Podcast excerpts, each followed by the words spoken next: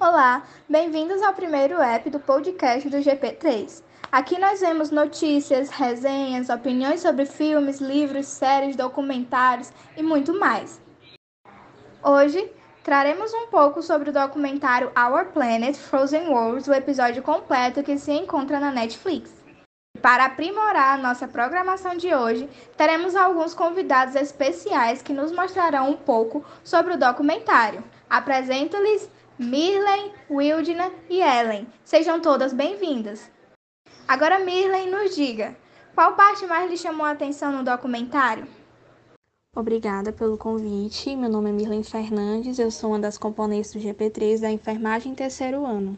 Bom, eu achei o documentário de extrema importância, conteúdo totalmente relevante, e eu gostaria de pontuar de início que uma fala que introduz o documentário é que ele celebra as maravilhas naturais que restam e revelam que devemos preservar para garantir que as pessoas e a natureza prosperem. Ou seja, ele já inicia com essa fala onde algo está sendo deteriorado, algo está sendo destruído e que esse algo precisa ser preservado para que possamos garantir a vida para gerações futuras. E um outro ponto que eu achei muito importante, eu cheguei a me emocionar, foi nas últimas partes onde falam das moças que com a migração entre o gelo e a praia ocorre um percurso de longas distâncias, que geralmente acontecem no verão e no outono.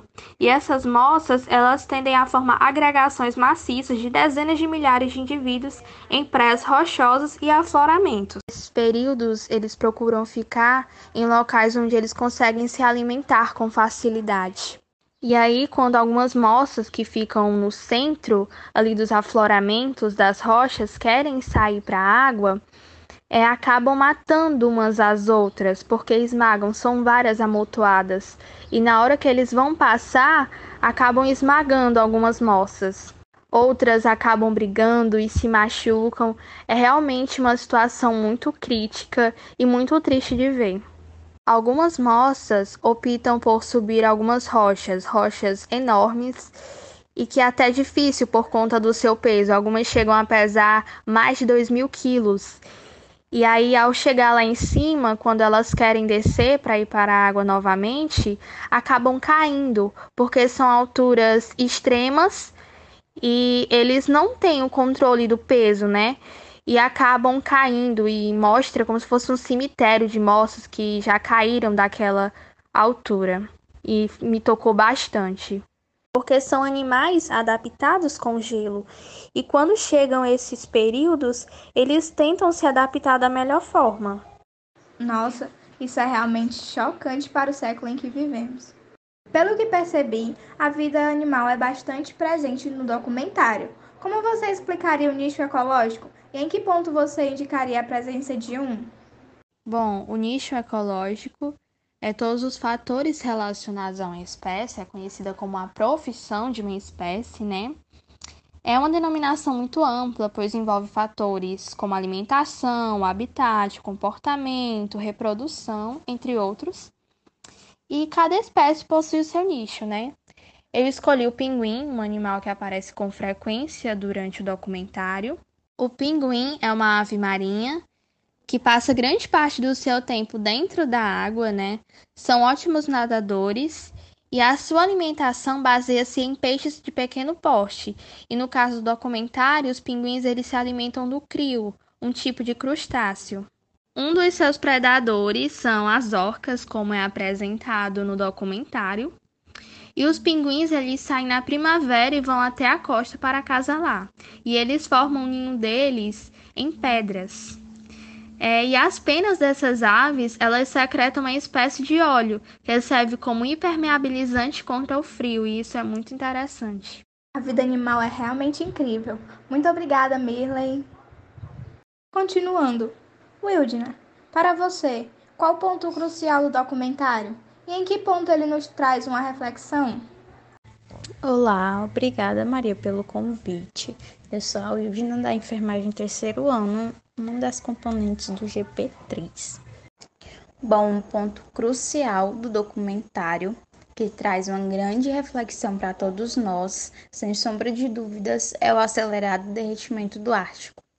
Isso porque, como é apresentado no documentário, o Ártico está aquecendo duas vezes mais rápido do que qualquer outra parte do planeta. E isso é sério, muito sério. Decorrente de quê? Decorrente do aquecimento global que está sendo ocasionado pelo homem, que vem transformando o Ártico em um lugar cada vez mais irreconhecível. Irreconhecível por quê?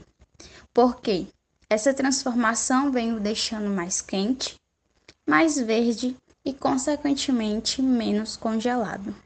E dentre as várias consequências decorrentes disso, é válido destacar o quão prejudicial está sendo para aqueles que dependem do gelo, no caso o urso, como mostra no finalzinho ali do documentário, que estão ficando sem a sua camada de gelo devido à dependência dele. E as mudanças climáticas, ela constituem são a principal ameaça para a sua sobrevivência. Os ursos polares eles permanecem a maior parte do tempo lá, que é onde eles caçam, descansam e se reproduzem.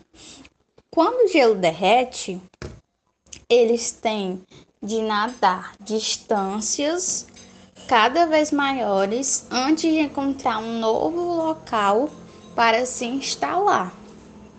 E esses animais, eles dependem da camada de gelo principalmente para caçar focas, que é a sua presa favorita. Só que aí eles encontram dificuldades para agarrá-las enquanto nadam, então fica muito difícil para eles é, captar o seu alimento.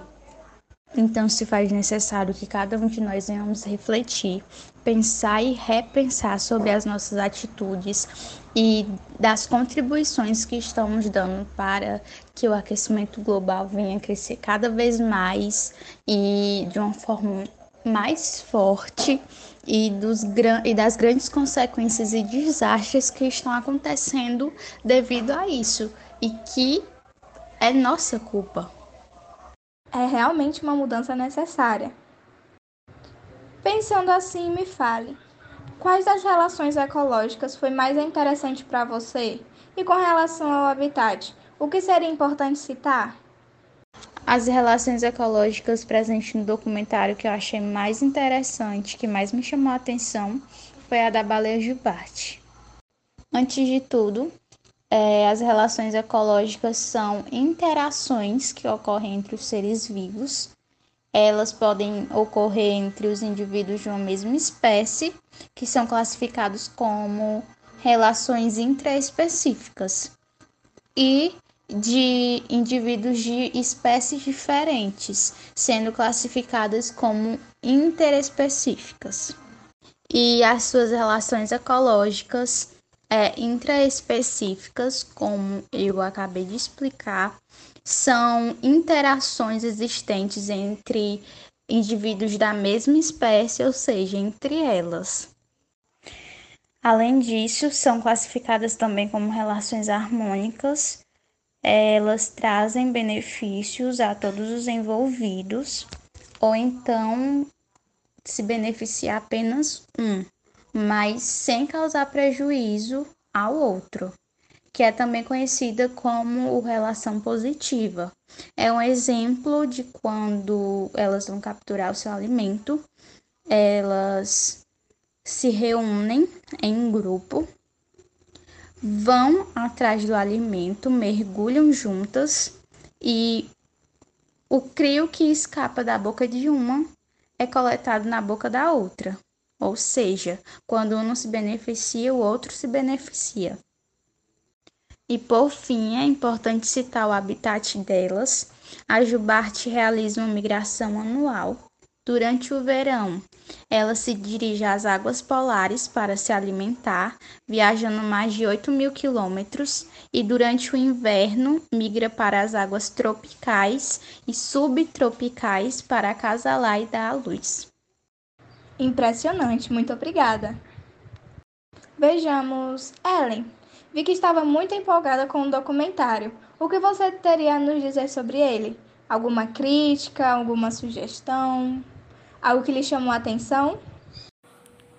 Obrigado pelo convite. Sou a Ellen Cristina, também uma das componentes de GP3 da enfermagem terceiro ano.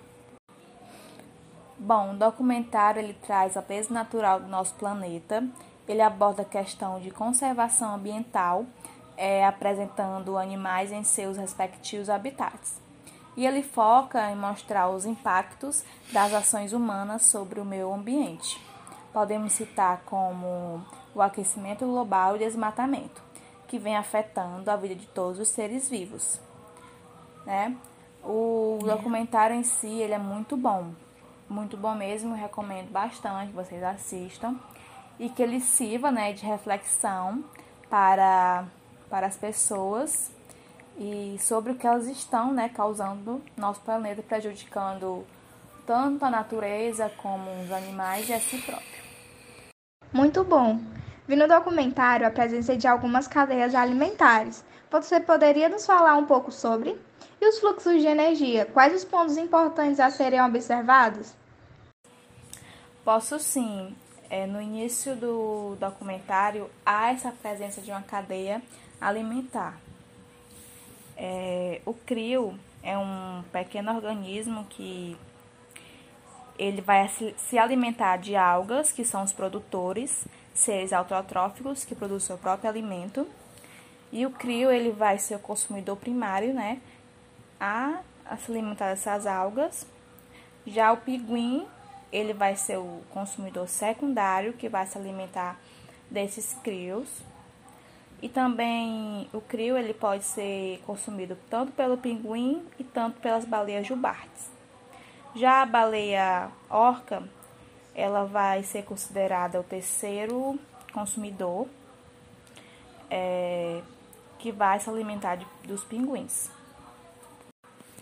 É, também podemos citar outro exemplo de cadeia alimentar, é, como o fictoplâncton, que são os produtores, que vão ser consumidos pela foca, que é o consumidor primário, é, o urso polar, que vai se alimentar dessa foca, e o urso polar é considerado o consumidor secundário, e assim formando uma cadeia alimentar.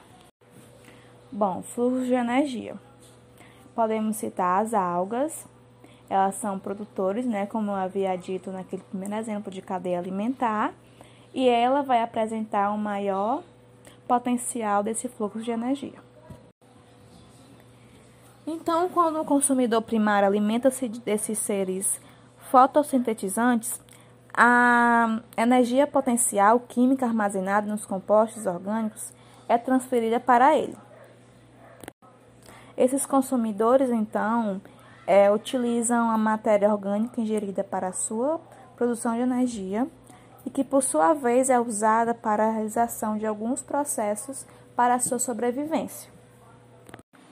Os consumidores primários ao servir de alimentos para outro organismo, eles vão transferir sua energia para esse consumidor secundário e assim sucessivamente. Então é importante ressaltar que quanto maior o nível trófico, menos energia é passada. Podemos fazer uma comparação com a primeira cadeia alimentar que eu, que eu apresentei, como as algas, elas estão no primeiro nível trófico, por isso que ela apresenta esse maior potencial de energia. O crio está no segundo nível trófico, o pinguim no terceiro e as baleias orcas no quarto. Então, quanto maior é, esse nível trófico, menor vai ser a energia passada. Uau, vejo que realmente gostou bastante. Bem, pessoal, por hoje é isso. Obrigado pela presença de todos. Se sintam convidadas outra vez. Interessados no documentário, ele está completo na Netflix e traz grandes questões para refletirmos. Obrigada e até a próxima. Nos vemos em breve.